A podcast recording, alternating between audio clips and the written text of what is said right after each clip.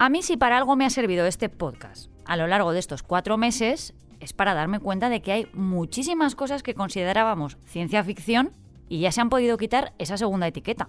Ya son realidad o casi.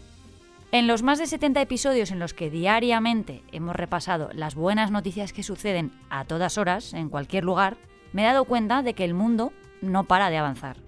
Nosotros estamos a lo nuestro, con nuestra rutina, pero hay miles de personas que están cambiando nuestras vidas para bien, o al menos intentándolo. Adrián, Tamara, Miquel, Andrea, Paco, Amalia y yo hemos intentado poner también nuestro granito de arena para dar a conocer esos avances. Y hemos tenido muchos cómplices entre vosotros, los oyentes, y entre nuestros compañeros de redacción, que nos han ido avisando si algo se nos escapaba. Pero con la llegada de las vacaciones de verano, para muchos de vosotros y de nosotros, este podcast también va a tomarse un descanso. Esta será nuestra última semana y a partir de julio pararemos hasta septiembre. Así, a la vuelta, habrá muchas más buenas noticias que contar, porque seguro que este verano encontráis muchas que me podáis enviar. Pero aún queda toda esta semana para sacar todo lo bueno que nos queda. De hecho, hoy te traigo dos noticias que me parecen alucinantes y ambas vienen sobre ruedas, no te digo más. Soy Marta Hortelano y cada día, de lunes a viernes, quiero darte buenas noticias. Así que si necesitas un día sin sobresaltos, este es tu lugar seguro. Los buenos días, un podcast diario para ponerte de buen humor. Lo hemos visto mil veces en las películas, coches y hasta naves espaciales sin conductor, pero en nada parece que lo vamos a ver por las calles de nuestra ciudad. Si eso pasa, tendrá sello valenciano. Y es que la Universidad Politécnica de Valencia ha desarrollado dos proyectos muy curiosos en su instituto AI2. Se trata de un autobús autónomo y un vehículo inteligente de reparto de mercancías. Te lo cuento en orden. Investigadores de este instituto presentaron hace unas semanas en Valencia los primeros resultados de la primera prueba para un autobús autónomo. Lo hicieron en la reunión del proyecto Metrópolis, que reúne a las universidades politécnicas de Madrid, Barcelona, Cartagena y Valencia. El proyecto, que durará hasta septiembre de 2024 y está ahora a mitad de recorrido, comenzará en breve a probarse en el carril Busbao de Madrid, en la A6, que llega hasta más o menos el intercambiador de Moncloa. Se instalarán cámaras dentro de los autobuses de Alsa para recoger datos de tráfico de pasajeros en la dársena del intercambiador. Con ellos, se desarrollarán algoritmos de inteligencia artificial para gestionar mejor esa ruta, el tráfico y la necesidad de más o menos frecuencia de paso. Pero esta segunda acción te va a sorprender aún más. En unos meses se va a probar en Barcelona un vehículo autónomo para el reparto de mercancías podrá acceder al área urbana, descargar los productos y seguir con su ruta, así como si nada. Es decir, entregar paquetes sin conductor. Por ahora, solo son pruebas para casos de uso que podrían darse en un futuro y que, evidentemente, dependen de la adaptación de las ciudades. Eso sí, antes estos vehículos necesitan certificarse muy bien para asegurarnos de que no van a fallar en ningún momento. En sectores como la aeronáutica o el espacial, es decir, para aviones y satélites, hay ya estándares de certificación muy definidos, pero todavía no para la movilidad en las ciudades, aunque están muy muy cerca.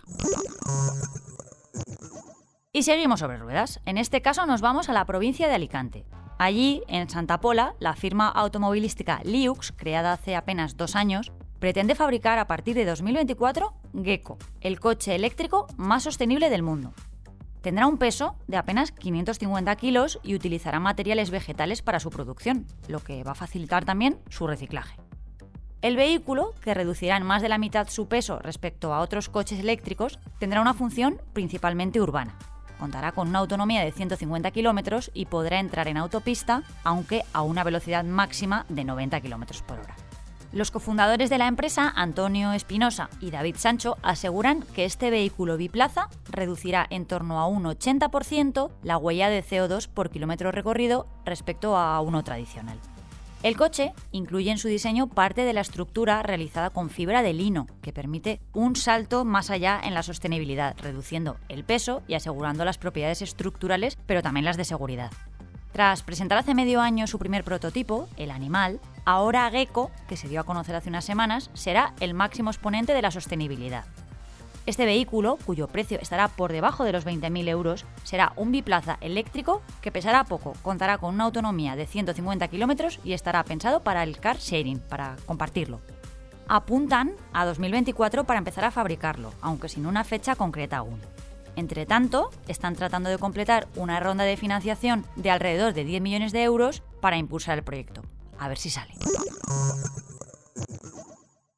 Hmm, esta historia tiene emoción, suspense, un exquisito toque sonoro y personas reales que cuentan sus vidas, los mejores ingredientes para un buen relato.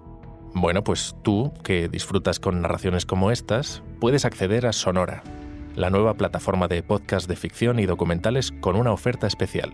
Tu suscripción anual a este periódico y un año de Sonora por solo 49,99 euros. Si te interesa, llama al 900-810-042 y activamos tu suscripción inmediatamente. 900-810-042. Con Sonora y este periódico, la vida real y la ficción mejor contadas. Oferta limitada hasta el 30 de junio de 2023.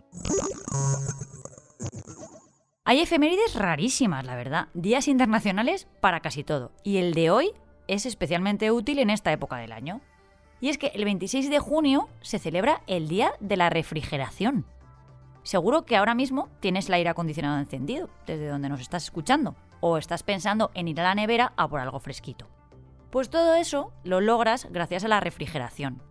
Te voy a dejar aquí algunos usos de esta industria para que veas lo importante que es y por qué tiene un día propio. A ver, es esencial para la seguridad alimentaria, para conservar los alimentos y evitar su degradación por el calor. Pero ojo porque también reduce la temperatura de maquinaria o materiales utilizados en procesos industriales para que funcionen bien. También es clave para la fabricación y conservación de vacunas y medicinas. Esto último ha demostrado que es esencial. Y ahora en verano es nuestra salvación para climatizar los espacios destinados al uso doméstico, comercial o industrial. Por ejemplo, el aire acondicionado, las neveras y sobre todo los congeladores, que nos permiten poder comer helados. ¿Hay algo mejor en el mundo que los helados? Pues no. Ale, os dejo, que me voy a tomarme algo fresquito. Mañana, más. Muchas gracias por escucharnos y gracias a ti, Marta. De nada, mujer. Recuerda que si te ocurre algo bueno y quieres contárnoslo, puedes escribir a losbuenosdías@lasprovincias.es. Este podcast ha sido escrito por Marta Hortelano, la edición es de Amalia Yusta y Paco Sánchez, el diseño sonoro es de Rodrigo Ortiz de Zarate y la producción de Miquel Abastida y Tamara Villena.